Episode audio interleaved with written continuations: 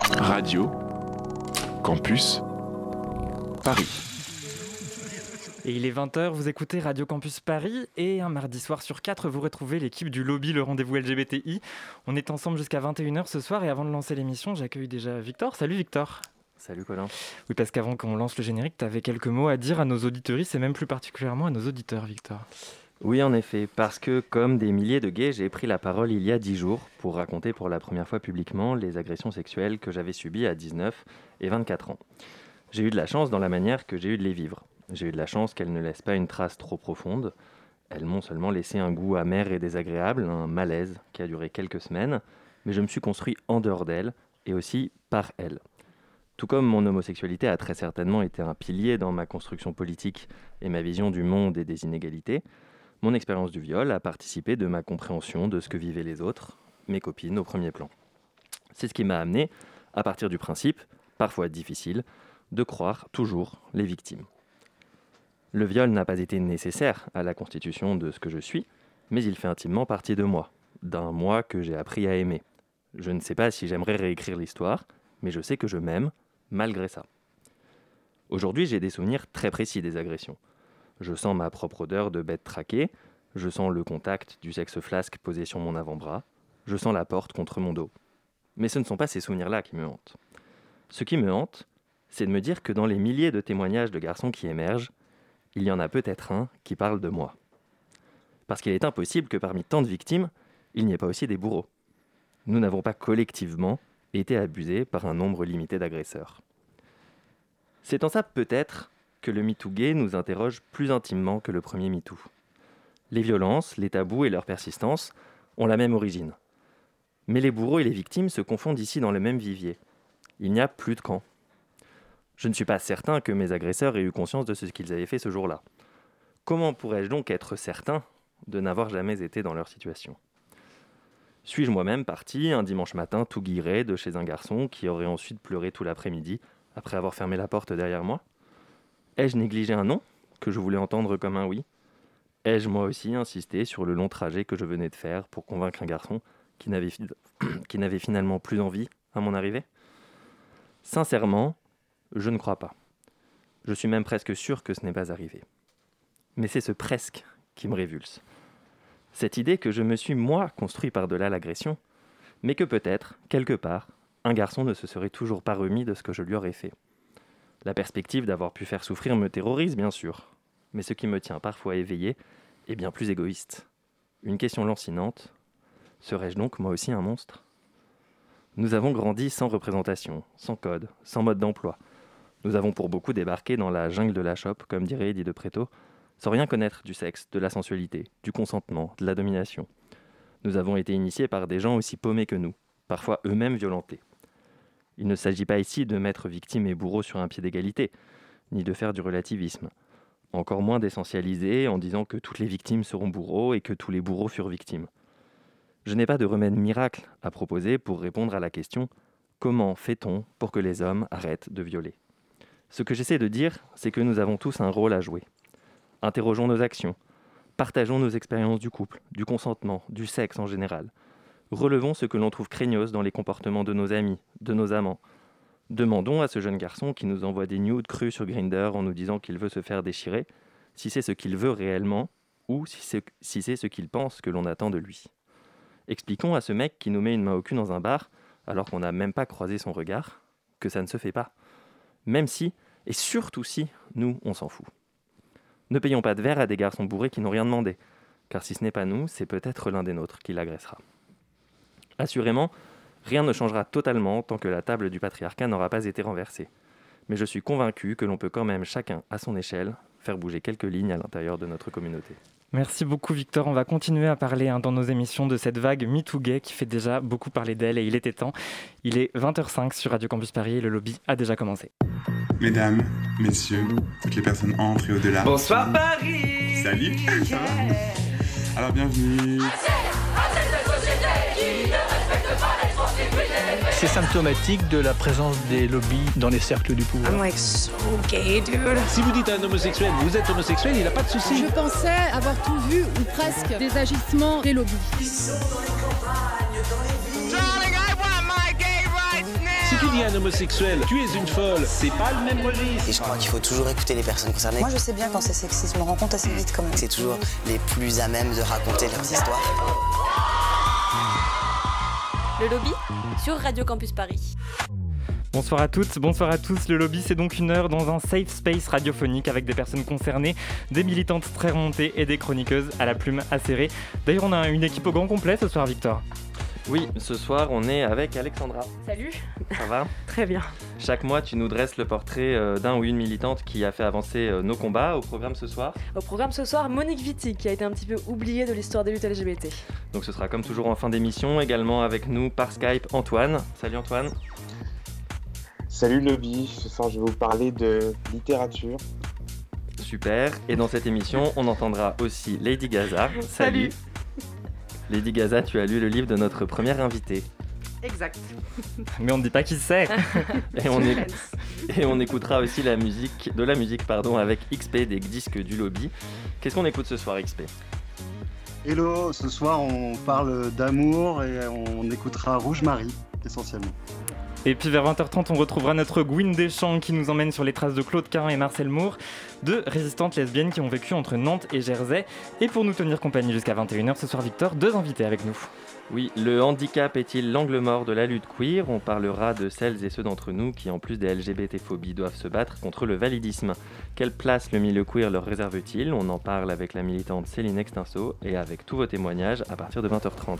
Mais d'abord, en première partie d'émission, place à une autrice dont le premier roman a été très remarqué en août dernier. Vous êtes algérienne et vous êtes née en France, vous êtes lesbienne et vous êtes musulmane, à la fois pieuse et pécheresse, vous avez 25 ans, et vous avez donc publié il y a quelques mois La Petite Dernière, un premier roman paru chez les éditions Noir sur Blanc. Bonsoir Fatima Das. Bonsoir. Le lobby Radio Campus Paris. Et merci beaucoup d'être avec nous ce soir dans le lobby. Tout à l'heure, on écoutera Lady Gaza, donc nous parler plus précisément de ce livre, La Petite Dernière, un premier roman euh, dans lequel vous avez mis beaucoup de vous. Comment est-ce qu'elle s'est passée, la rédaction de ce livre? Alors, j'ai commencé à écrire ce roman quand j'étais en master de création littéraire. Et le plus important pour moi, c'était de raconter l'histoire d'une personne qui se sent pas à sa place et qui euh, est multiple et on va pouvoir en reparler. Alors souvent dans cette émission, on a des militantes, des militants, des gens qui ont fait un peu de leur vie un combat. Vous, Fatima Da, c'est pas exactement pareil. Vous n'êtes pas une militante à proprement parler, même si l'héroïne de votre livre participe à la marche des fiertés, fréquente les milieux LGBTI. Quel regard vous portez sur le militantisme queer aujourd'hui? Est-ce que vous pourriez vous y sentir à, votre place? J'essaye de pas de pas me mettre d'étiquette. En tout cas, euh, j'essaye de, de, de, oui de pas me mettre d'étiquette et de pas me de porter d'étendard ou de, de, ne pas être le modèle d'eux. Mais je vois bien qu'avec mon roman, euh, ça a dû beaucoup de choses et ça bouge beaucoup. On va pouvoir en reparler euh, pendant toute cette émission. Fatima Das est avec nous ce soir. On vous retrouve dans un instant parce qu'à 20h09, comme chaque mois avec Victor, on prend le pouls de la planète queer. Une déferlante de témoignages sous le hashtag MeTooGay, les premiers décrets signés par Joe Biden, nouvelle arrivée à la Maison-Blanche, le décès de l'un des pères du Pax et des nouvelles de Laetitia Avia, ce sont les actualités de février. On en parlait tout à l'heure, jeudi 21 janvier, un jeune militant parisien du PCF a publiquement accusé de viol le conseiller de Paris Maxime Cochard et son compagnon, eux-mêmes membres du Parti communiste. Les faits remontraient à deux ans. Immédiatement, des messages de soutien sont apparus sur Twitter, rapidement suivis de témoignages d'hommes de tous âges, relatant les, agressions dont ils avaient eux-mêmes été victimes sous le hashtag MeTooGay. Dans la journée, le PCF a demandé à Maxime Cochard, également adjoint à l'égalité entre les femmes et les hommes du 14e arrondissement, de se mettre en retrait de ses mandats. Après Christophe Girard, Pierre Heidenbaum, ancien maire du 3e et le collaborateur d'une adjointe écolo, cela porte à 4 les proches de la majorité accusés d'agression sexuelle ou viol depuis le début de la mandature en juin dernier. Notons d'ailleurs que Christophe Girard a recommencé à siéger la semaine dernière, coïncidence du calendrier, mais qu'il a été exclu du groupe Paris en commun formé autour d'Anne Hidalgo. Aux États-Unis, dès son entrée en fonction, Joe Biden a mis un point d'honneur à détricoter une partie des mesures les plus controversées prises par Donald Trump, Retour dans les accords de Paris sur le climat, suspension du mur avec le Mexique, annulation du Muslim ban, les sujets sont divers. Dans ces premiers décrets, on peut également compter sur l'annulation de l'interdiction faite aux personnes trans de servir dans l'armée. Par ailleurs, il a nommé Rachel Levine ministre adjointe à la santé, ce qui fera d'elle la première personne trans à ce niveau de responsabilité dans le pays. Pete Buttigieg devient quant à lui le premier membre d'un gouvernement états-unien ouvertement gay en prenant ses fonctions de ministre des Transports. Au chapitre des mauvaises nouvelles, cette fin de mois de janvier aura vu la mort de Jean-Pierre Michel, l'un des artisans du Pax qui avait été en première ligne pendant toute la durée de cette longue bataille épique qui avait duré plus d'un an entre 98 et 99. Nous avons également appris le divorce d'Eliot Page, mais ça, je ne suis pas certain que ce soit une mauvaise nouvelle pour tout le monde. Et puis la politique en France, la PMA est de retour au Sénat, alléluia. Depuis aujourd'hui, le texte risque de beaucoup bouger, on vous en dira donc plus dans le lobby de mars. Chez la majorité LREM, on réentend parler de Laetitia Avia, à l'origine de la proposition de loi controversée contre la haine en ligne, une proposition qui avait réussi l'exploit de voir la quasi-totalité de ses articles retoqués par le Conseil constitutionnel. La députée est désormais visée par une enquête pour des faits de harcèlement moral et des injures, notamment homophobes. Enfin, des échanges de messages plus qu'équivoques entre Gérald Darmanin et ses deux présumées victimes ont été publiés dans Mediapart la semaine dernière, et personne au gouvernement n'a encore jugé bon d'y réagir. Il est 20h11 et il semble qu'il n'a à cette heure toujours pas démissionné. Et non, je confirme. Merci beaucoup Victor. Vous êtes toujours à l'écoute du lobby de Radio Campus Paris. Et dans une poignée de minutes, on va retrouver Fatima Das, autrice de La Petite Dernière parue aux éditions Noir sur Blanc. On en parle juste après Toya de Lazy, le lobby. C'est jusqu'à 21h.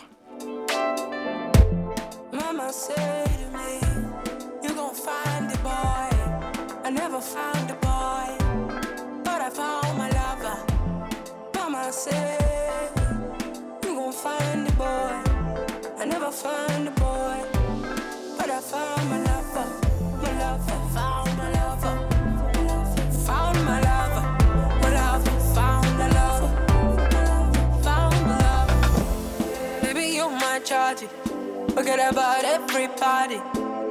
But my day feel cloudy. You shine like an angel around me. I'm glad that you found me. I'm mad when you're doubting. I drink out your fountain. You kiss your lips even when you're shouting.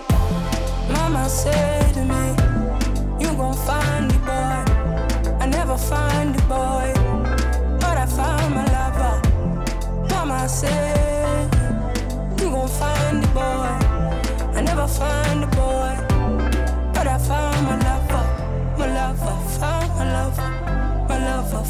my lover. My found my lover.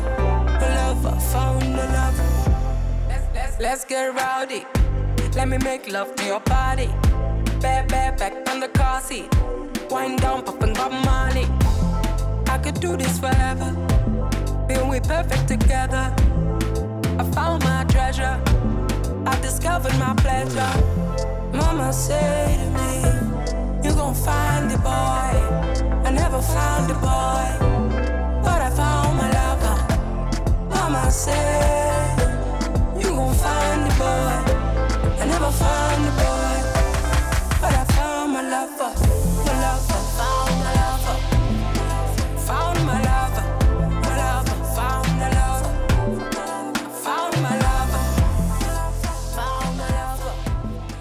On écoutait Find the Boy de l'artiste noir et queer Toya Delazy qui nous vient du KwaZulu, aujourd'hui province de l'Afrique du Sud. Il se trouve que Toya descend en fait de la famille royale de l'ex-Zululand. Et la princesse est aujourd'hui basée à Londres, mais sa musique ne renie absolument pas son origine africaine. Il est 20h14. Le lobby Radio Campus Paris, Et vous écoutez le lobby, le rendez-vous. Elle est super cette virgule quand même, on l'adore. Hein le rendez-vous LGBTI de Radio Campus Paris. Et ce soir, nous sommes donc avec Fatima Das pour parler de son premier roman, La Petite Dernière. Un premier roman que tu as lu, Lady Gaza. Tout à fait. Alors pour commencer, je dirais que ce livre, ça n'a pas été un choc. Euh, cette force, la fragilité, les fêlures qui en émanent, elles me sont familières. Alors à sa sortie, j'ai couru en librairie, j'en ai fait cinq, mais euh, il y a eu rupture de stock et j'ai commis un sacrilège pour moi, la dame du CDI, j'ai acheté un e-book. Et j'ai été avec toi dans les transports, dans mon lit, dans mes toilettes. Et à chaque fois, je recevais chacun de tes souffles. Ce livre, ça a été de la joie, de l'amour, du hope à 100%, et j'ai eu peur aussi. Car si tu es une Mazouzia, une petite dernière, moi je suis une grande. Et j'avais peur des polémiques. J'espérais que tu sois entouré et que rien ne vienne se mettre entre ce cri de Houb et toi. Ce n'était pas exotique. C'était toi, moi, nous. La lucidité dans la solitude. Le regard sans compromis sur les nôtres. La quête de soi. Ce livre, c'est en partie ton histoire, celle d'une lesbienne française, algérienne, du 9-3 et musulmane. Et cette histoire singulière, elle a trouvé son chemin jusqu'à nous. Et quand je dis nous, ce ne sont pas uniquement les lesbiennes. Mais c'est chacune des personnes concernées par les identités que tu décris. On a ressenti cet amour malgré les violences. Le hoop pour toi, pour ton parcours, notre religion, nos quartiers, nos deux pays pour qui nous sommes des corps étrangers, et surtout pour nous les queers, les hamsters comme tu dis. Je sais ce que c'est d'être dans cette brèche, d'y aller à coups de kick et de mots, cette volonté malgré le chaos, de la honte, du placard, de la colère, de faire étinceler la lumière de nous-mêmes. Donc bravo d'être allé au bout de cette pépite littéraire. Elle est à rajouter au couteau suisse de survie que nous transmettons de génération en génération. Ça a été une semaine forte au lycée pour moi. Deux jeunes lycéennes ont entamé leur récit de lesbienne du 9-3. Elles veulent sortir de la honte. J'espère donc, mais surtout je sais, que tu ne seras pas la petite dernière à oser exister et faire la paix avec nos histoires, à pousser ces cris de hoop de soi et des nôtres. Et pour une grande sœur, c'est un vrai cadeau, donc merci. Fatima Das. Alors quand j'ai lu ton roman, c'est comme si tu déposais à chaque page des parties de toi, de toutes tes identités morcelées. Est-ce que ce livre t'a permis de retrouver une unité entre toutes tes identités? Merci déjà, merci beaucoup. je suis hyper émue. C'est, c'est fort, fallait me prévenir. Je m'étais pas préparée à ça. Euh, tu peux me reposer ta question, s'il te plaît? En fait, quand j'ai lu ton roman, c'est comme si tu déposais chaque, chacune des parties de toi dans chaque page. Est-ce que ce livre t'a permis de retrouver une unité? Je pense en tout cas que ça m'a permis de faire exister euh, ce qui était en moi depuis très longtemps. Parce que je m'étais interdit euh, de dire, euh, de crier. Et en ça, je peux dire que ouais, je me, je me sens un peu euh, exister. Je me sens exister et je me sens euh, trouver une place quelque part pour dire ces choses-là. Vous disiez sur euh, l'antenne de France Culture, je vous cite, Fatima, c'est un personnage qui se cherche constamment, qui performe, qui ment et qui se retrouve dans une situation où elle est obligée de jouer continuellement un rôle avec tout le monde. En fait, elle n'a pas le choix, elle n'est pas libre de ne pas mentir. Est-ce que vous, Fatima Das, aujourd'hui, vous êtes entièrement libre de ne pas mentir? Moi, Fatima Das, donc l'autrice. On va en parler, ça aussi. Euh, non, là, là, je me sens plus de mentir, justement. J'essaie d'être, euh, d'être le plus juste possible, d'être le plus sincère. Et donc, c'est pour ça qu'aussi, ça me vaut, ça me vaut des choses parfois. Mais j'essaie de, de, de- de tenir dans la vérité, si on peut dire ça comme ça. Et comment tu as vécu justement cet emballement médiatique que la petite dernière a suscité à sa sortie?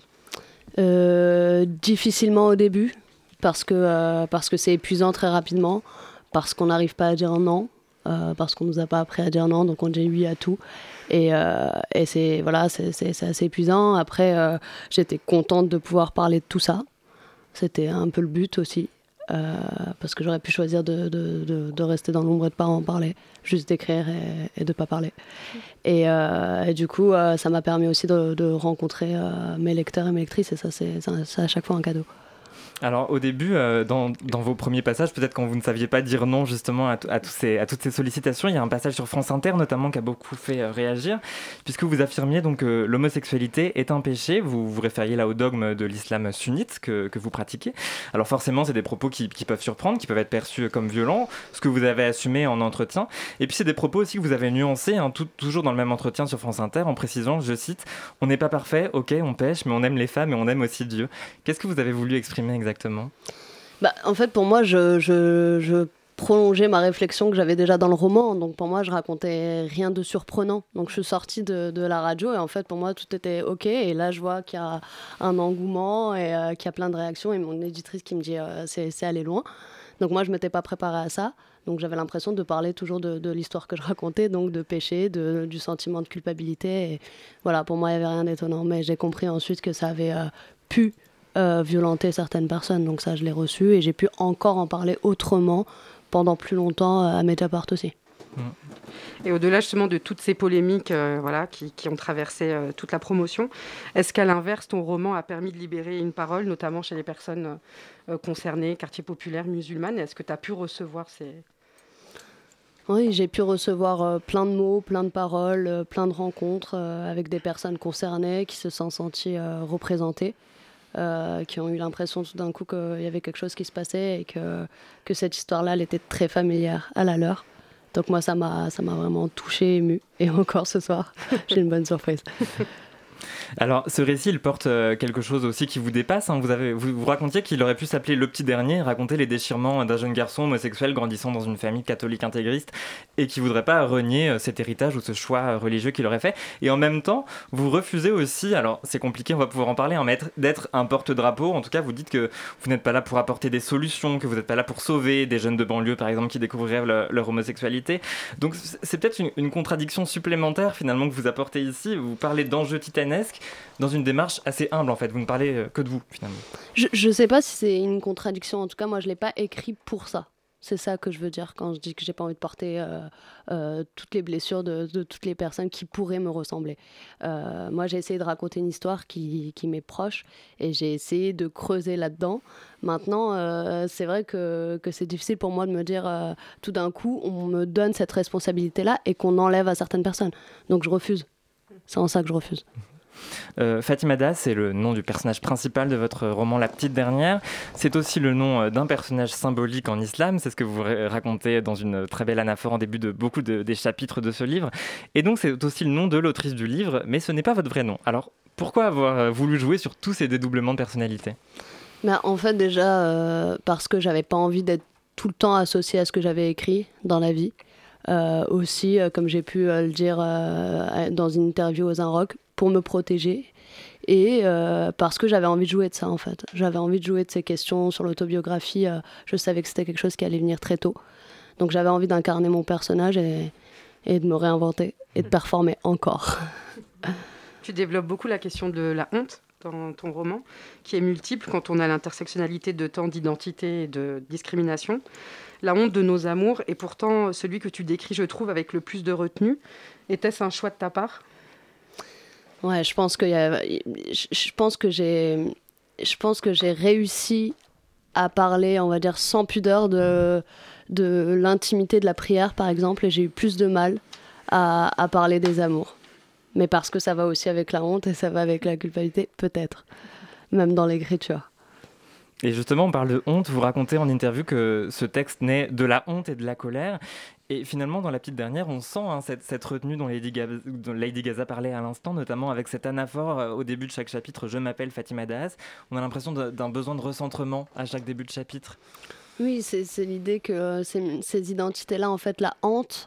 Et il euh, et, y a comme une obsession, en fait, de rappeler qui elle est, de questionner qui elle est, de jamais savoir à quel endroit elle se trouve. Et la tentative de de trouver voilà, un endroit, comme je disais tout à l'heure, de, faire exister toutes ces identités. Mmh. Et euh, ce, roman, alors c'est aussi le récit d'un cheminement. La Fatima qui s'exprime dans un chapitre va pas être exactement la même au chapitre suivant. En tout cas, c'est un peu comme ça que je l'ai lu. Elle débouche aussi sur euh, une fin ouverte. Certains dont je, suis vont y voir quelque chose de très positif, certains au contraire quelque chose de beaucoup plus sombre. J'imagine d'ailleurs que vous avez cherché cette ambiguïté sans rien révéler là, là tout de suite. Euh, je sais, oui, un petit peu. En fait, moi, ça me pose toujours question la fin. J'avais du mal à terminer. Et quand même, je pense que quand j'ai écrit cette fin-là, j'avais l'impression que c'était un peu apaisé. Mmh. Et justement, je parlais de cheminement. Euh, ce cheminement, j'imagine qu'il est toujours en cours et que si vous, devriez, si vous deviez réécrire ce, ce, livre dans quelques années, il pourrait prendre une forme encore totalement différente? Tout à fait. et du coup, ce livre, La petite dernière, euh, est-ce que c'est le roman que tu aurais voulu pouvoir lire adolescente? Ouais, je dis souvent ça. Sans prétention. Ouais, j'aurais bien aimé le lire à l'adolescence. Je pense que ça m'aurait épargné certaines choses. Ouais. Genre quoi? Genre le passage où j'insulte un mec dans le lycée, qui est un vrai passage. Euh... qui est un vrai passage. Voilà. Mmh. qui, est, qui est un des, des, passages qui est peut-être le, les plus empreints de cette colère qui était là au, au début euh, dans votre processus d'écriture. Euh, justement, on a l'impression que vous luttez un peu contre vous aussi finalement dans, dans ce livre. Tout à fait. Ouais, bah, c'est que ça. Pour moi, ce roman, c'est. Euh c'est un combat constant entre euh, ce qu'on doit être et ce qu'on veut être et ce qu'on est vraiment. Moi, du coup, c'est vrai que cette violence, elle est partout, tout le temps.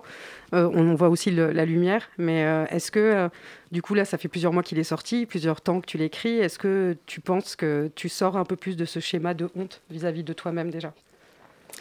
Je sais pas. J'ai dit dans un podcast avec Lorraine Bastide que la honte, on s'en sépare jamais complètement. Et j'ai l'impression qu'on ne qu peut pas se détacher de ce sentiment-là. Parce que, comme tu le disais tout à l'heure, c'est l'intersectionnalité fait qu'en fait, on l'a on subi à plein d'endroits et c'est difficile de s'en séparer complètement. Je crois que ouais, je l'aurai encore un moment. Mais ça va. Il y a oui. beaucoup d'amour aussi. Là. Il y a quelque chose d'assez positif. C'est vrai que je vous entendais euh, dire en entretien, ça m'a fait beaucoup rire. Euh, ça va, je, je, ne déprime pas tous les jours dans mon lit en me disant je suis lesbienne et musulmane. Grave, grave, grave, grave. Mais en fait, c'est comme si on devait rappeler à chaque fois que, euh, que si on parle du péché ou si on parle de la culpabilité, ça signifie pas que ça prend toute la place en fait. Et je pense qu'on a toute cette culpabilité-là à un moment donné en tout cas, mais parce qu'on nous l'impose. Moi, je suis super heureuse d'être lesbienne. Bah, de toute façon, je pense qu'au-delà de, de, des personnes LGBT, queer, etc., qui ont pu lire le livre, euh, euh, cette question de trouver sa place dans la société, en fait, elle, touche tout le monde. Et la question du placard, elle est comme ça tout le long du livre. Et en fait, tout le monde euh, autour de cette table ou plus savent les contradictions que c'est. Et du coup, est-ce que tu penses que ça, donne un signe d'espoir aux gens en, en se disant, ben, en fait, il y a une lumière qui est possible? J'espère, je sais pas. En tout cas, les retours que j'ai eus, oui, il y a eu de ça. Donc ça me fait du bien. Après, j'espère, ouais. Je peux pas dire oui comme Alors, difficile de manquer euh, sur la quatrième de couverture euh, un nom, celui de Virginie Despentes, qui parle de votre écriture qui, je cite, triomphe en faisant profil bas. C'est très beau.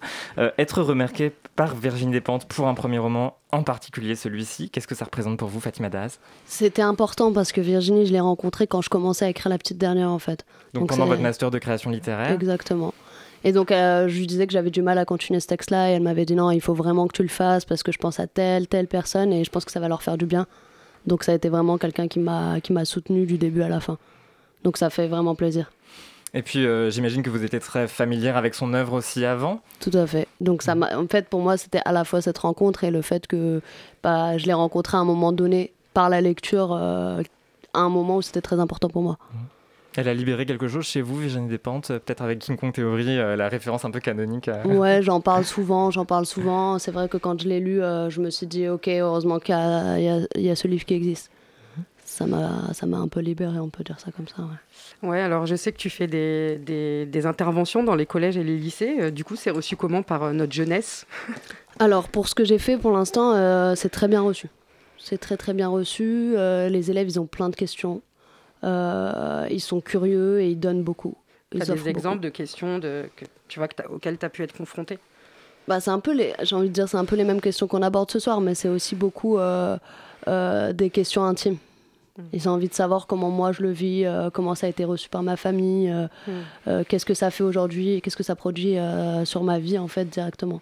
Et ça, ils sont très curieux de savoir ça. Et vous qui affirmez ne pas vouloir être un porte-drapeau, ne pas vouloir apporter de solution, c'est facile à, à recevoir tous ces questionnements? Bah, j parfois j'y ré enfin, réponds en fait. J'y réponds parce que euh, je pense qu'ils ont envie de savoir et que c'est important de leur répondre et de pas faire semblant pour le coup. Euh... C'était quoi ta question Comment est-ce que vous, qui, qui, voilà, vous voulez pas trop vous, vous mettre ouais. en avant, devenir une solution, recevez ces questionnements Moi, je le, bah, du coup, je le reçois pas comme ça. Je mmh. le reçois pas comme euh, comme euh, une demande de solution. Je le reçois plus comme euh, on a lu cette œuvre, ça nous fait quelque chose. Peut-être ça touche à des endroits, mais je crois qu'on me demande pas de solution. On veut juste savoir comment je me sens. Je vois ça comme ça. Peut-être c'est un, un, moyen aussi pour moi de, de fuir ce truc-là qui me fait peur, mais. Mmh. Merci beaucoup Fatima Daz d'avoir été avec nous ce soir. La petite dernière a été donc publiée aux éditions Noir et Blanc dans la collection Notabilia. C'était en août et c'est à lire absolument. Vous restez avec nous parce qu'à 20h28, pardon, bientôt 29, oula, sur Radio Campus Paris, on va retrouver notre chroniqueuse Gwyn Deschamps. C'est l'heure de la diagonale du queer. Ils sont dans les campagnes. Le lobby? Ils sont dans les villes. Ils sont sur Radio Campus Paris. Salut Max Salut Colin La Diagonale du Queer, c'est ce moment où tu nous emmènes dans les territoires queer loin de Paris et aujourd'hui, tu nous emmènes sur les traces de Claude Cahin et Marcel Moore dans l'ouest de la France. Voilà alors peut-être que certaines et certains d'entre vous n'ont jamais entendu parler de ces deux résistantes queer sur les pas de quel je vais vous emmener ce soir. Alors pour resituer, Claude et Marcel sont un couple de lesbiennes androgynes, autrices, photographes et activistes originaires de Nantes. Claude, surtout, est connue pour ses autoportraits et son travail autour du genre. Se proclamant de genre neutre, elle se photographie par exemple en costume d'homme, puis maquillée ou plus féminine entre guillemets, et euh, son profil au crâne et sourcils rasés ne passe pas inaperçu. En 1937, Claude et Marcel achètent une ferme sur l'île de Jersey, qu'elles nommeront la ferme sans nom. Durant l'occupation de l'île, entre 1940 et 1945, elles participeront à la résistance en rédigeant et diffusant des tracts signés Le Soldat sans nom. Elles sont arrêtées en juillet 44, condamnées à mort le 16 novembre. Leur peine sera commuée et elles seront libérées le 9 mai 45, moment où elles retrouveront leur maison pillée. Et alors Max, du coup si tu nous en parles ce soir, c'est parce que la plateforme Queer Code propose de se replonger dans leur histoire grâce à une cartographie numérique. Tu vas nous expliquer ça? En fait, Queer Code, c'est un espace collaboratif en ligne pour visibiliser les femmes ayant aimé des femmes durant la Seconde Guerre mondiale. C'est un carrefour entre activisme, féminisme et histoire qui, au-delà de leur présence numérique, propose des performances, projections, rencontres et ateliers en ligne et en France. Donc lorsqu'Isabelle et d'autres bénévoles de Queer Code rencontrent des militantes queer nantaises, le choix est fait de cartographier les vies de Claude Quin et Marcel Moore, bien connus de ces activistes. Ok, mais alors du coup, comment ça se passe? J'imagine qu'il y a un site internet qu'on peut consulter? Tout à fait. Il suffit de se rendre sur le site de Queer Code, donc queercode.net, où vous trouverez une carte interactive. En cliquant sur les points qui y figurent, vous pourrez accéder à des archives, des cartes postales, des photos, des extraits de films, de livres, d'entretiens, bref, tout ce qui permet de retracer l'existence de Claude et de Marcel, de Nantes à Jersey, en passant aussi par Paris ou Londres. Bon alors, je sais, tu vas me dire, Colin, le mood n'est pas vraiment aux longues balades sur une île bretonne, mais voici mon conseil. Profitez du mois de février, peut-être confiné, pour découvrir Claude Quin et Marcel Moore, explorer cette carte qui est si riche, préparez votre itinéraire, lisez Avenon Avenue et Vue et Vision, qui sont des livres écrits par Claude et illustrés par Marcel, et on se retrouve tous et toutes cet été à Nantes, où d'ailleurs certaines œuvres de Claude Quin sont exposées, ou à Jersey, pour retrouver les lieux chargés de notre histoire queer. Et bien le rendez-vous est pris, merci beaucoup Max. Donc le lien vers cette carte interactive sera retrouvé sur le site de Radio Campus Paris à la page du lobby. Et puis toi évidemment, bah, on te retrouve sur ton compte Instagram, at Deschamps. À très bientôt. À très vite. Et à 20h32 dans le lobby, on va s'écouter un peu de musique. Rebonsoir XP Bonsoir. XP, tu es le créateur des disques du lobby, la plateforme qu'on retrouve chaque mercredi sur SoundCloud et où tu nous fais découvrir eh bien, des inédits d'artistes LGBTI. Qui est-ce qu'on écoute ce soir? Alors, étant donné qu'on ouvre le mois de février, j'ai envie de vous parler d'amour. Euh, autant utiliser cette bonne vieille tradition capitaliste de la Saint-Valentin comme prétexte à évoquer des choses positives. Et quand je pense à musique et amour, le premier nom qui me vient en tête est celui de Rouge Marie. Chanteuse à la voix si unique, vous l'avez sûrement déjà entendue dans le groupe Hercules and Love Affair, chez le producteur Masons ou encore chez le duo Cats and Dogs. Rouge Marie se définit comme trigenre et réussit à jouer avec ses genres dans les, vibrations de sa voix. En résulte une énergie incomparable, un groove super efficace et surtout une terrible envie de danser, de vivre, d'aimer.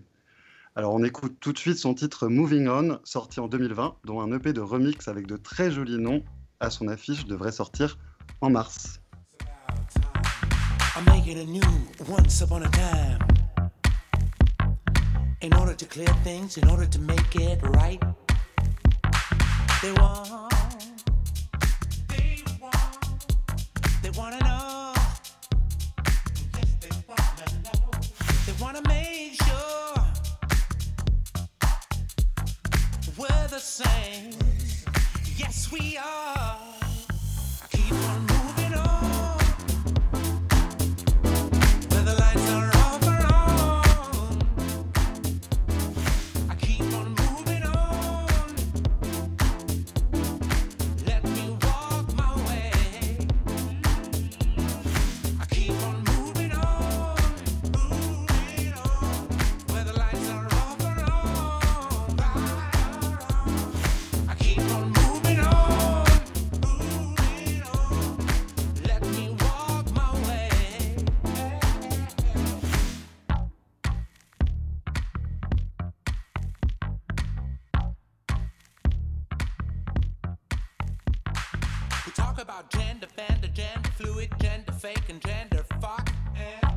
To feel genderless.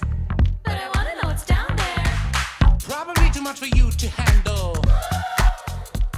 Spending my whole life trying to educate about things you never heard about. Truth is many times I even gotta take it from the top, and this time again you don't get it. So now what I'm gonna do? I'm gonna stop at no hammer time this time. I keep on moving on.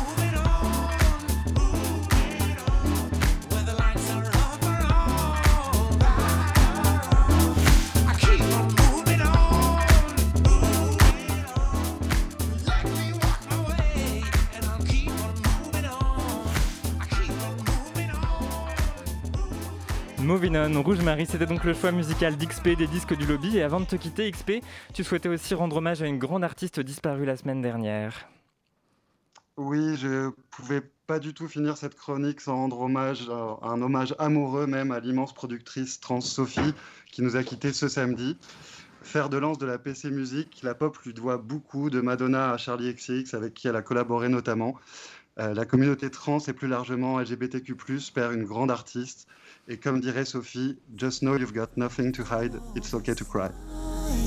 Whatever it is, just know it's alright. It's okay to cry.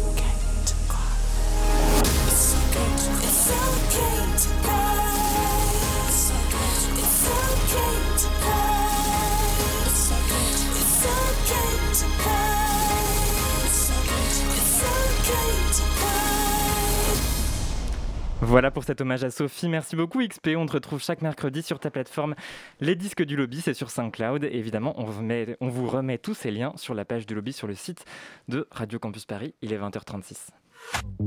Le lobby Et je crois qu'il faut toujours écouter. Radio Campus Paris. Et on va encore parler de littérature queer avec toi, Antoine. Rebonsoir. Salut Colin. Alors, qu'est-ce qu'on peut recommander euh, à nos, à nos euh, queer, toi qui, qui as lu un petit peu toutes les sorties queer de la rentrée littéraire? Je vais essayer de vous parler d'un maximum de livres en trois minutes. C'est parti. Un bref instant de splendeur, c'est le titre bien porté par le premier roman brillant d'un jeune auteur américain né au Vietnam, Ocean Vuong. Le texte prend la forme d'une lettre adressée à sa mère dans laquelle il dresse le portrait du lien filial qui l'unit à elle, à l'épreuve des traumatismes de la guerre, du racisme, de la pauvreté. C'est un roman puissant, une histoire de la violence, de l'écriture, de la masculinité. C'est fluide, parfois très drôle.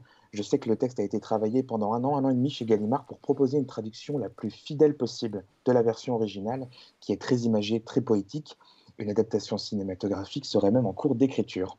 La figure maternelle est aussi au cœur du nouveau roman de Philippe Besson qui revient à la fiction après trois récits autobiographiques. Dans Le Dernier Enfant, chez Julliard, il raconte sur 200 pages une journée, une seule journée, dans la vie d'une femme qui aide son fils à emménager dans son premier appartement. C'est le dernier enfant à quitter la maison et toute la vie de cette femme sera bouleversée à jamais. Philippe Besson a un talent fou pour faire des portraits de personnages auxquels il donne une densité psychologique et émotionnelle bouleversante. C'est vraiment très beau, très émouvant. Quittons un peu l'hexagone pour l'Italie. Je ne pouvais pas ne pas vous parler du dernier texte de Mathieu Lindon aux éditions POL, Hervé Lino. Hervé Lino, c'est le surnom qu'il donnait à Hervé Guibert. Nul hommage ne pouvait être plus beau que celui-ci. Mathieu Lindon raconte avec délicatesse et humilité les années à la Villa Médicis à Rome en compagnie de Hervé Guibert. C'est la fin des années 80. Ils sortent, ils mangent, ils écrivent. Une dolce vita d'écrivain comme on n'en connaîtra plus. C'est un très très beau récit sur l'amitié éternelle et le souvenir d'un écrivain d'exception. À tel point que Kevin Bentley cite Hervé Guibert, pardon, dans son journal intime publié aux éditions Philippe Ray sous le titre Mes animaux sauvages. Au début du journal, à la fin des années 70, Kevin Bentley a 21 ans quand il débarque à San Francisco. Rapidement, il devient libraire et consigne dans son journal les rencontres, l'alcool, les drogues, la baise, les amours les galères. C'est un texte drôle, mélancolique aussi, sur la quête de l'amour, du plaisir, sur la construction de soi. C'est explicite, ça fait un peu penser à Guillaume Dustan, mais sans provoque, parce que Kevin Bentley est un sentimental, c'est un amoureux, et en refermant le livre, on adorerait prendre une bière avec lui pour qu'il nous raconte pendant toute la nuit le reste de sa vie. Pour ceux qui, contrairement à Hervé Guibert ou Kevin Bentley, n'ont pas eu l'occasion de témoigner et raconter leur vie, il y a parfois des proches pour leur rendre hommage. C'est le cas de Constance Joly qui livre un des romans les plus beaux de cette rentrée littéraire d'hiver.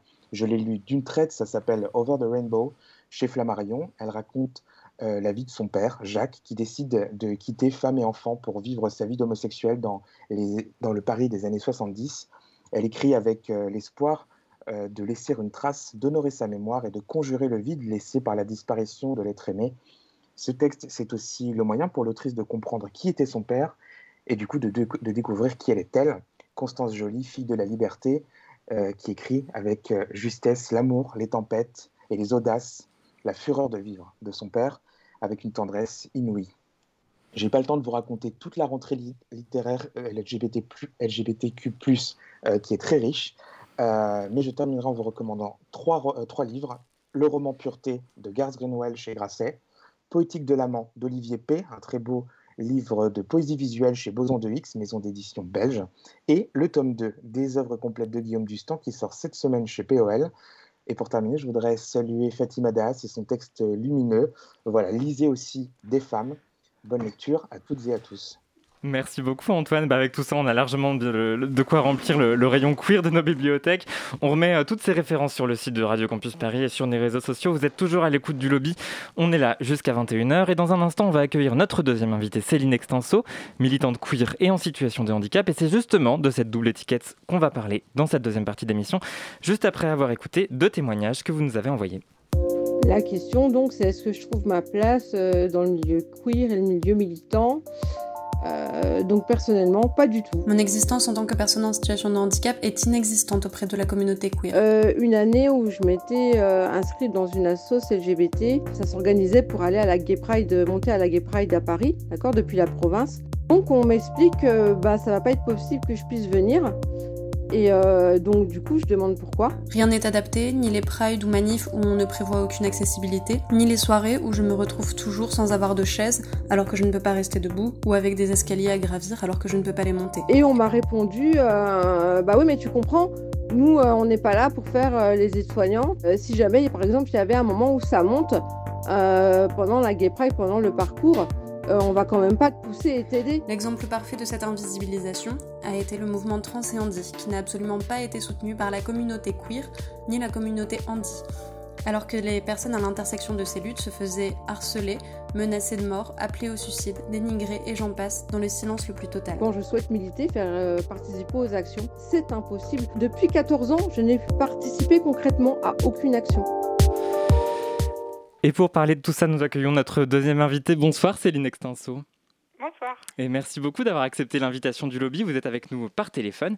Peut-être déjà pour commencer une réaction sur ce qu'on vient d'entendre euh, Oui, alors euh, oui, moi, je, je, je, connais encore assez peu le milieu queer, euh, enfin le milieu LGBT, qu'en fait, ça fait pas longtemps que, que je suis de la famille. mais bienvenue. Mais, euh, mais je connais le, les milieux militants, euh, féministes et, et autres. globalement, euh, l'intégration des personnes handicapées n'est pas du tout prévue en amont. Et autant sur le plan de l'accessibilité physique, enfin oui, que ce soit en manif, que ce soit les, les locaux de réunion sont absolument jamais prévus euh, accessibles en fauteuil. Et, et alors moi je suis pas concernée, mais je sais qu'il y a énormément de psychophobie aussi euh, dans ces milieux-là. Et donc il y a un gros gros travail à faire. Euh, et on va, on va avoir l'occasion d'en reparler avec vous. Alors, précisons d'emblée que quand on parle de handicap, c'est vrai qu'on peut faire référence à des situations extrêmement diverses. Alors, pour resituer, de, quoi, de quel handicap exactement on parle en ce qui vous concerne, Céline Extenso Alors, moi, j'ai un handicap physique. je suis tétraplégique. Je suis en fauteuil roulant et je, bah, je suis dépendante pour tous les gestes de la vie quotidienne, en fait. Alors, euh, une question peut-être un peu euh, tarte à la crème, c'est vrai quand, quand on va parler de, personnes en situation de, handicap, mais qui finalement revient assez vite, euh, je crois, c'est l'accès très compliqué à tout ce qui concerne la sexualité. Et une question qui va beaucoup nous parler ici dans une émission LGBT, et une solution du coup à cet accès compliqué, une solution avec d'immenses guillemets, hein, vous allez pouvoir nous en parler, ce serait l'assistance sexuelle, c'est-à-dire faire appel aux services de travailleurs et travailleuses du sexe. Est-ce que c'est une solution selon vous, Céline Extenso? Ça peut être une solution euh, dans la même mesure que pour les personnes valides, euh, dans la mesure où c'est juste euh, du travail du sexe. Donc bah, moi je soutiens absolument les travailleurs du, sexe dans leurs conditions de travail et leur volonté de travailler, mais ça me met hors de moi la façon dont est traité ce sujet de façon validiste et charitable, comme si notre sexualité n'avait rien à voir comme si pour nous c'était vraiment la seule solution pour pouvoir nous faire accéder à une sexualité. Euh, et, enfin voilà, c'est absolument pas euh, ce qu'on demande. Et, et justement, d'où vient ce, ce problème? On a l'impression finalement que les personnes en situation de handicap ne peuvent jamais être vues comme pouvant potentiellement avoir des envies sur le plan sexuel, tout comme les valides en fait. On est, on est des, un des problèmes du validisme, c'est de nous infantiliser. Et en tant qu'enfant, éternel enfant, on ne peut absolument pas, dans l'imaginaire collectif, avoir une sexualité, euh, devenir un adulte et, procréer, ou juste baiser d'ailleurs. et, et les représentations du handicap de personnes handicapées, que ce soit, que ce soit au quotidien, puisque les accès sont difficiles. euh, L'accessibilité ne nous permet pas de, participer à la vie euh, sociale, culturelle, professionnelle euh, autant que tout le monde. Donc les gens ne nous côtoient pas assez pour, pour réaliser ce que sont vraiment nos vies. Et puis ben, dans toutes les œuvres ou les émissions, toutes les apparitions publiques de personnes handicapées, c'est absolument pas représentatif non plus. Ça va être euh, d'un côté où le téléthon, euh, truc euh, charitable, larmoyant et, terrible, qui attire la pitié, soit des trucs héroïques, ils traversent la, Manche sans bras, sans jambes, qui, qui, bon, qui représentent pas non plus nos vies, quoi. Mais on n'a aucune... les gens n'ont aucune idée de nos vies, de ce que nos vies ont de commune avec celles des valides, quoi. Et euh, au croisement du militantisme queer et du militantisme handi, il y a un type de militantisme dont on entend assez peu parler en France, mais qui nous semble à nous assez intéressant. C'est le militantisme euh, creep. Euh, Est-ce que vous pourriez nous expliquer ce que c'est et comment vous avez découvert ce type de militantisme? Oui, le, le, le militantisme CRIP, c'est euh, c'est issu des Disability Studies, mais donc les études un peu comme les Gender Studies, mais sur le handicap, euh, mais revisitées à la sauce queer, euh, c'est-à-dire un peu moins euh, blanc, mec, cis. Il y a énormément de ponts à faire entre les deux communautés. Bah parce que nous aussi, par, par défaut, on se retrouve un peu en, en dehors de l'hétéropatriarcat. Parce que, ben voilà, donc on n'a pas de sexualité, on ne peut pas procréer, dans l'imaginaire collectif, hein, bien sûr. Et, on n'est pas exploitable en tant que femme au foyer ou que homme euh, bon père de famille. Euh, on ne rentre pas dans, dans ces cases-là. Donc, euh, on se retrouve un peu hors système aussi. Il y a énormément de ponts à faire aussi sur toutes les questions de, de corporalité, bien sûr. Oui, j'allais et, et parce sur que des modes de on- vie on à retrouve- réinventer, en fait. On retrouve tout un discours sur euh, le fait que le corps handicapé euh, dans le militantisme CRIP n'est pas forcément euh, un corps à redresser, à réintégrer dans les normes de la validité, en d'autres- en d'autres termes que la validité ne serait pas naturelle, au même titre en fait que l'hétérosexualité, que l'identité cisgenre. Donc il y a une vraie proximité en fait entre ces deux militantismes. C'est ça, la façon à l'ancienne de voir le handicap, c'était le milieu médical, donc c'est vraiment le corps défaillant à rééduquer. Et euh, au cours des années euh, 70 à peu près, 60-70, on est passé au modèle social qui considère que euh, le, corps est ce qu'il est et euh, le handicap vient avant tout de, de l'environnement.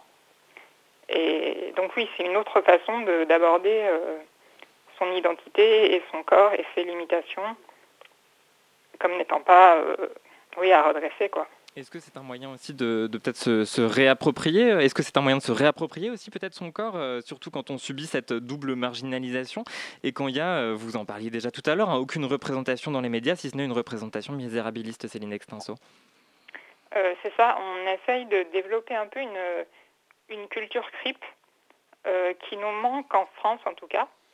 Euh, bah, comme beaucoup d'autres communautés, les communautés LGBT euh, beaucoup des, une culture, des, héros, des, des, œuvres, euh, une histoire. Et nous, en tant que Andy, on a assez peu ça. Et ça ne nous aide pas à nous, à nous rassembler. Et, et il faut qu'on tisse ça. Il y a- ça existe un peu euh, chez les personnes sourdes. Elles ont réussi à, à créer une culture sourde. Le fait qu'elles aient une langue euh, a sûrement joué. Et ça, c'est quelque chose de, fort, je pense, que, qui joue sur, euh, sur leur identité, leur rassemblement. Et c'est quelque chose qu'il faut qu'on développe euh, en tant que militant CRIP. En 2018, il y a une asso qui s'est montée qui s'appelle Hand- Han- Handy Queer, une des premières assos réservées aux personnes queer en situation de handicap. Elle a réussi à monter un char qui leur était réservé à la marche des fiertés. Est-ce que vous diriez que les choses commencent à changer un peu quand même? Oui. Euh, oui, oui, ça change. Euh, alors, je connais assez peu Andy Queer. Euh, moi, je sais que j'ai créé une, un, collectif euh, Andy féministe. Et donc, bah, on, communique un peu avec, avec les mêmes, les mêmes. Et il y a énormément de choses à faire. Mais on rencontre pas des murs. On rencontre quand même des oreilles assez ouvertes. Et les choses ont l'air. Le validisme, quand même, commence à être un mot connu dans les milieux militants. C'est un peu le dernier la dernière des luttes à, faire sa place dans le paysage militant. Mais on sent que ça vient. Vous pouvez peut-être nous dire quelques mots sur ce collectif que vous avez euh, lancé. euh, qu'est- Qu'est-ce que ça vous a apporté euh, personnellement jusqu'ici? Euh, alors, on- c'est les dévalideuses, je ne sais Mhm. pas si j'ai dit le nom. Non, voilà, comme ça c'est fait. Euh, donc on est un collectif non mixte, euh, donc sans maxis et sans personnes valides. Euh, c'est venu en fait du constat de l'invisibilité des personnes handicapées, des femmes handicapées dans le féminisme principalement. Et voilà, du fait de l'inaccessibilité des, militants, des milieux militants en général. Et en fait, une fois qu'on s'est rassemblés sur ce constat-là, on a vu là aussi tous les, ponts qu'il y avait à faire entre les situations des femmes et des personnes handicapées, et plus particulièrement des femmes handicapées. Et, ça a créé une émulation super, et, tout le monde se demande un peu pourquoi ça n'existait pas avant. En tout cas, on peut vous souhaiter le, le meilleur pour la suite. Euh, une toute dernière chose avant de vous quitter. euh, il y a quelques jours, la, pétition signée pour notre autonomie a atteint les 100 000 signatures qui vont lui permettre d'être débattue au Sénat. Euh, vous pourriez nous dire quelques mots de, de ça, Céline Extinso Alors ça, c'est un, un peu emblématique des- des- du- d'un combat anti-féministe parce que le, donc le scandale, c'est que les personnes handicapées qui se mettent en couple perdent, perdent leur AH, allocation adulte handicapé, euh, qui leur permet un minimum euh, de ressources euh, vitales. Et euh, en se mettant en couple, euh, elles deviennent dépendantes de leur conjoint ou de leur conjointe. Et, dans le cas des violences conjugales en particulier, euh, ça donne des situations terribles où les femmes euh, handicapées euh, se retrouvent euh, dans des situations bah, inextricables, quoi, sans pouvoir partir, sans revenu. Donc on, on a, on est en train de faire pression pour pouvoir désolidariser ce revenu euh, du conjoint. Eh ben, on vous souhaite le meilleur. Merci beaucoup, Céline Extinso, d'être passée par le lobby de Radio Campus Paris. On était très heureux de vous avoir avec nous. Euh, tout de suite, sur Radio Campus Paris, c'est le moment qu'on attend toutes. C'est le moment du portrait. Ça va, Alexandra? Super. Alors, Monique Wittig, puisque c'est d'elle qu'il s'agit ce soir, est une figure emblématique du MLF, romancière et philosophe lesbienne française. Alexandra, donc, tu nous dresses son portrait. Oui, parce que Monique Wittig est très connue outre-Atlantique, mais elle a été un petit peu effacée de l'histoire du féminisme et des luttes LGBT chez nous.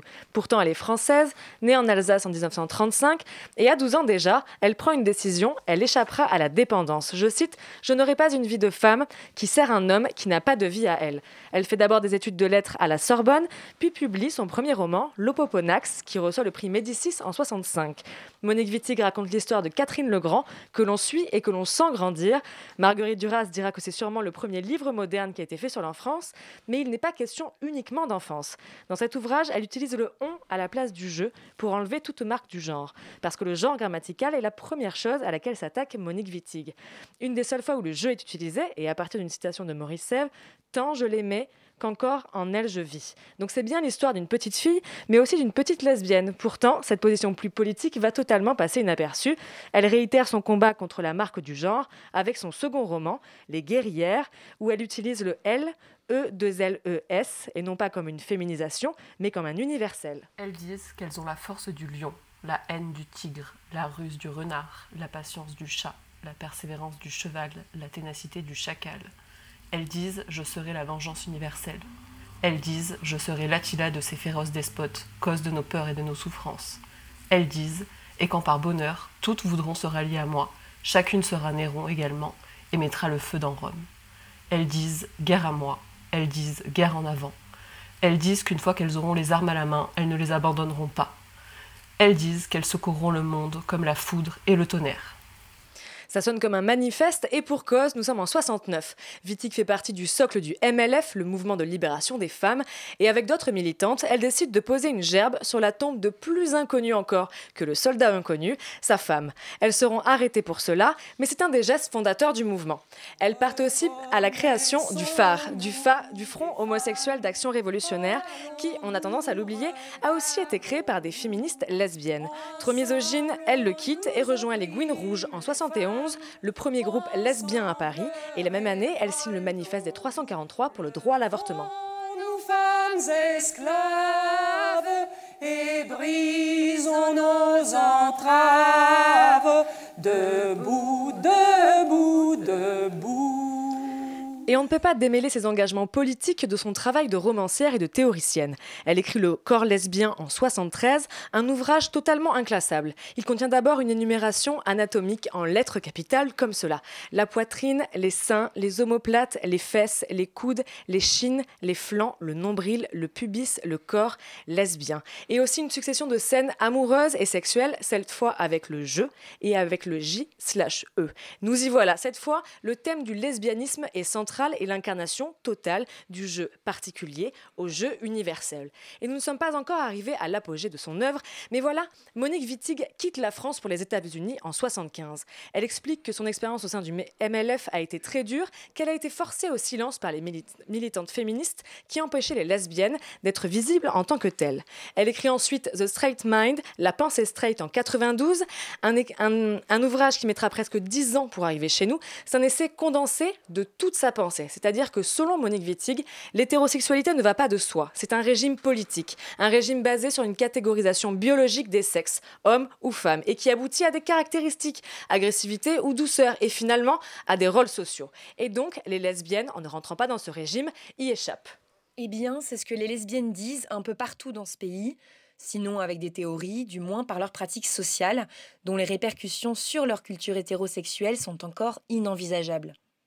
Un anthropologue dira qu'il faut attendre 50 ans. Oui, pour universaliser le fonctionnement d'une société et en dégager les invariants. En attendant, les concepts hétéros se minent. Qu'est-ce que la femme? Branle-bas général de la défense active. Franchement, c'est un problème que les lesbiennes n'ont pas. Simple changement de perspective.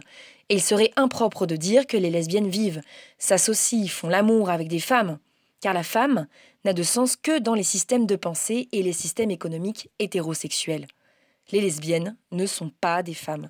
Les lesbiennes ne sont pas des femmes, car ce qui fait une femme, c'est une relation sociale particulière à un homme.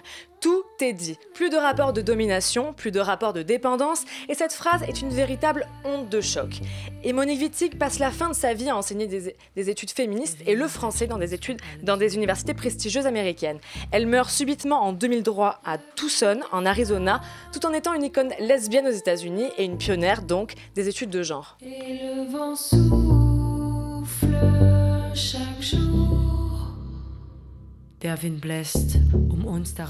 Il faudra attendre les années 90 pour qu'on la redécouvre, notamment grâce à Judith Butler, philosophe connue pour ses théories queer. Alors oui, aujourd'hui, il y a bien peu d'archives sonores de Monique Wittig, mais lisez, relisez, re-relisez-la pour ne pas l'oublier. Merci beaucoup Alexandra. Vous avez entendu l'hymne des femmes repris par la compagnie Acte et Art, c'est comme ça qu'on dit Oui, c'est ça. Et une version théâtralisée des guerrières et des lectures par Adeline Malnis et Léa Hurel. Et je ne peux que vous conseiller le documentaire Monique Wittig, écrivain et lesbienne révolutionnaire de Clémence Alzard sur France Culture. On n'a pas vraiment le temps de faire un vrai agenda, mais on a quand même le temps de vous demander, Fatima Das, une petite recommandation pour ce mois de février. Alors, le podcast euh, Jeans, qui parle des personnes, euh, de la sexualité des personnes euh, arabes et ou musulmanes. Eh ben merci, merci beaucoup Fatima Das. Merci d'avoir écouté le Lobby, une émission portée donc par Lady Gaza, Alexandra, Antoine, Max de Gwyn Deschamps, XP, des disques du Lobby réalisés par l'indispensable Margot Page et à mes côtés encore une fois le talentueux Victor. Pardon pour l'agenda que je n'ai pas eu le temps de faire. Merci à toi Colin. Le prochain rendez-vous du lobby c'est le 2 mars et d'ici là on continue à se parler sur les réseaux sociaux at le lobby RCP et n'hésitez pas non plus à nous podcaster sur vos applis Spotify, Deezer, Apple Podcast, etc. Et dans moins d'une minute sur Radio Campus Paris, toute l'actualité du rap français c'est dans VRF Show. Restez bien à l'écoute du 93.9 FM.